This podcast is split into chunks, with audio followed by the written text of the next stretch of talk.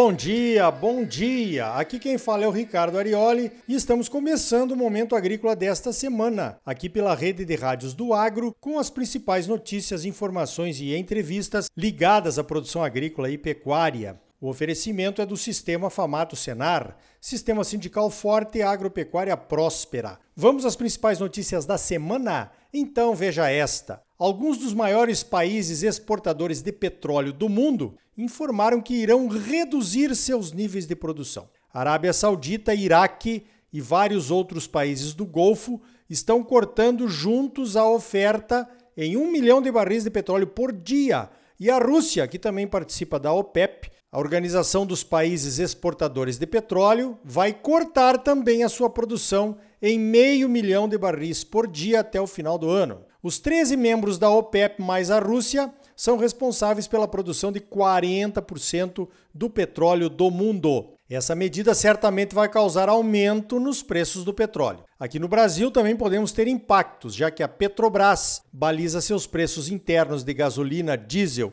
e gás natural e gás de cozinha no mercado internacional. A medida foi criticada pela Casa Branca, dizendo que o momento de reduzir a produção é inapropriado. Mas veja só, os Estados Unidos leiloaram no final de março uma área do tamanho da Itália para extração de petróleo. A área fica na região do Golfo do México, que é responsável pela produção de 97% do petróleo americano.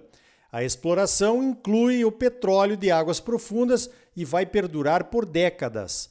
A avaliação de produção nessas áreas é de 1 bilhão de barris nos próximos 50 anos. A reputação do presidente Joe Biden como um defensor das restrições de combustíveis fósseis para amenizar as mudanças climáticas está cada vez mais comprometida. Prometeu na campanha eleitoral, mas parece que já esqueceu de tudo que prometeu. Os leilões acontecem apenas duas semanas depois que a administração do Joe Biden aprovou o projeto Willow, numa área remota do Alasca, o projeto gerou controvérsias e vai retirar 600 milhões de barris de petróleo durante a sua duração. Ainda falando em combustíveis fósseis, a Agência Internacional de Energia mostrou, em seu relatório divulgado em dezembro, que a União Europeia aumentou significativamente o consumo de carvão em 2022. O consumo de carvão chegou a 8 bilhões de toneladas no mundo, com aumentos expressivos na União Europeia e, adivinha, nos Estados Unidos. A Europa não teve outra saída depois que embargou as compras do gás russo por conta da invasão da Ucrânia. Alemanha e Polônia lideram o aumento do consumo de carvão. A Alemanha reabriu 27 termoelétricas a carvão por conta da crise energética. A Agência Internacional de Energia avalia que o consumo de carvão só vai começar a diminuir novamente em 2025. China, Indonésia e Índia também não ficaram para trás e aumentaram seus níveis de consumo de carvão. Entre os combustíveis fósseis, o carvão é o campeão, é responsável por 40% das emissões de CO2. Enquanto isso, aqui no Brasil, a produção de petróleo nos campos do pré-sal bateu recorde em fevereiro. Produzimos 2,56 milhões de barris diários de petróleo no mês. A produção de petróleo nos 136 poços do pré-sal representou 78% da produção brasileira, que é um novo recorde também. Esses números representam um aumento de 15% em relação a fevereiro do ano passado. Olha só, com todos esses anúncios de aumento de produção de combustíveis fósseis, será que alguém ainda acredita que vamos conseguir segurar as mudanças climáticas via transformação da matriz energética mundial? Falando em Europa, após a saída da União Europeia, naquele episódio conhecido como Brexit, o Reino Unido está se posicionando no mercado mundial como uma economia independente. Nessa semana, o Reino Unido anunciou a sua adesão ao Tratado de Livre Comércio Transpacífico, o TPP, que reúne 11 países, entre eles o Chile e o Peru, aqui da América Latina.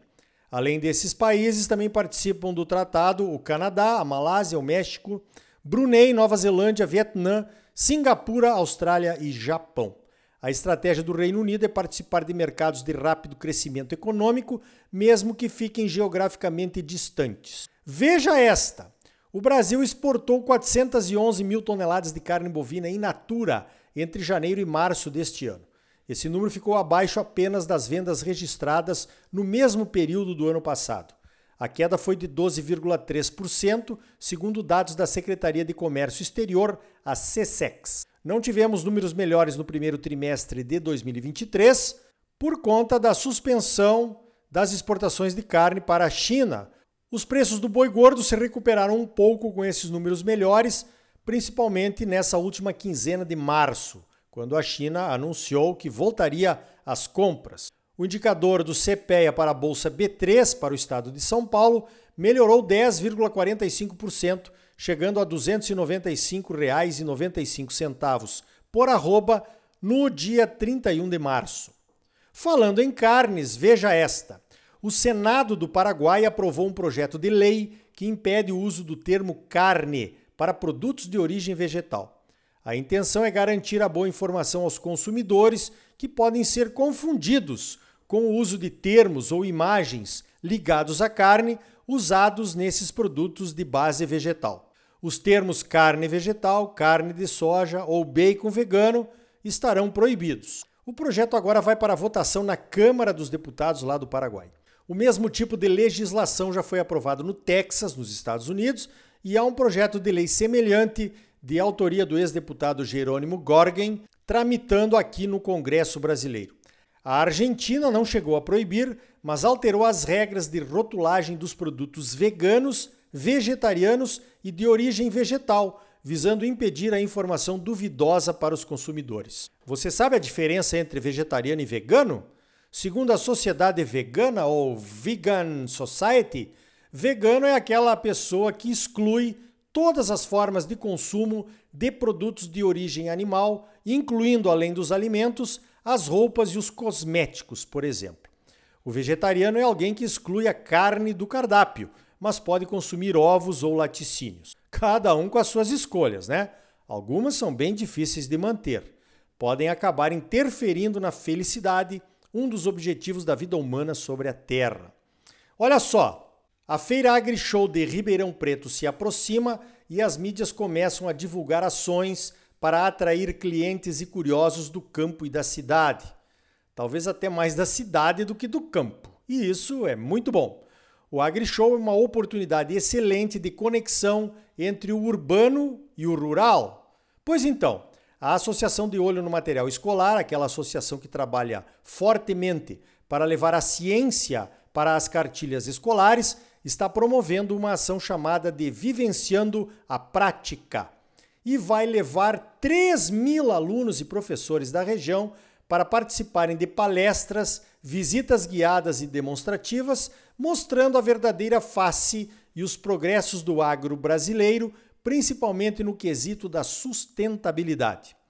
A Associação de Olho no Material Escolar já atingiu mais de 9 mil crianças com esse projeto Vivenciando a Prática desde 2021.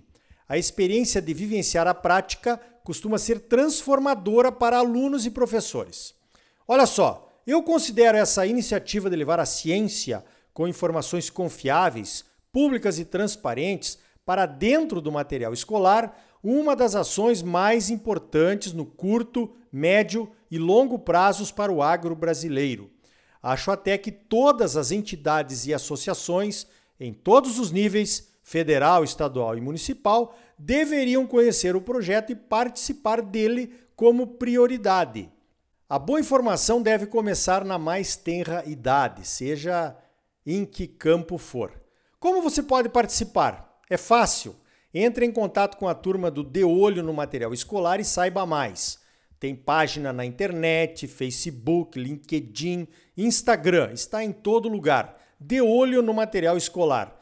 Leve essa discussão para o sindicato rural de sua cidade, para a escola dos seus filhos ou seus netos, para o Rotary, para o Lions, para a maçonaria ou qualquer outra associação aí da sua cidade.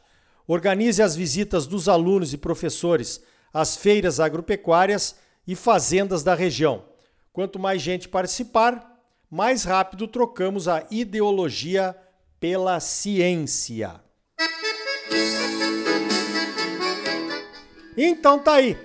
No próximo bloco, o professor Daniel Abreu, da UFMT, faz pesquisas em parcerias internacionais e fala sobre a sustentabilidade do agro brasileiro lá na Europa.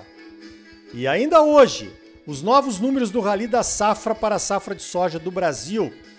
E também o presidente do Instituto Pensar Agro, que organiza a pauta da Frente Parlamentar da Agropecuária no Congresso, o Nilson Leitão, analisa os 100 primeiros dias do novo governo. E aí, tá bom ou não tá? É claro que tá bom. Você só merece o melhor. Voltamos em seguida com mais momento agrícola para você, num oferecimento do Sistema Famato Senar. O agro é a força do Brasil. Sistema sindical forte agropecuária próspera. Participe do seu sindicato rural. Voltamos já com mais momento agrícola para você.